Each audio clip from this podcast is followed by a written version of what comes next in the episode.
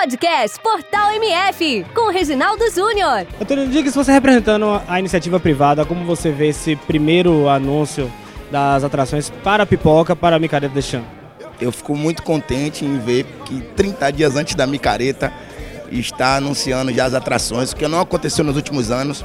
Os anúncios dos últimos anos aconteceram com 15 dias, 12 dias antes da micareta.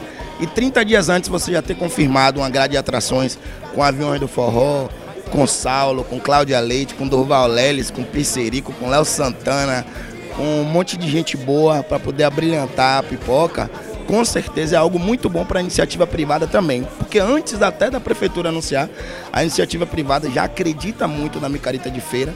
Não é à toa que você vê aí super atrações nos camarotes, como L Safadão, J Quest, Anitta, Harmonia do Samba, Tairone, Matheus e Cauã, Tiaguinho. Então, você realmente está vendo que a iniciativa, a iniciativa privada acredita muito, muito na micareta de feira. E para a gente é muito bom ver que a prefeitura também está investindo e acreditando nessa festa, que é sim a maior referência da cidade fora daqui, né? Então a gente tem todo o interior voltado para a Feira de Santana, a capital como poucas vezes eu vi antes, está se interessando pela nossa festa e a maior propaganda que nós temos hoje do nome Feira de Santana em toda a Bahia, em todo o Nordeste, é a micareta de feira, que é uma das últimas micaretas do Brasil. E é a primeira, né? E com certeza vai continuar sendo a melhor. No Facebook, curta nossa fanpage Portal MF. E no Twitter, acompanhe tudo através do arroba Portal MF Oficial. Portal MF, conectado com você.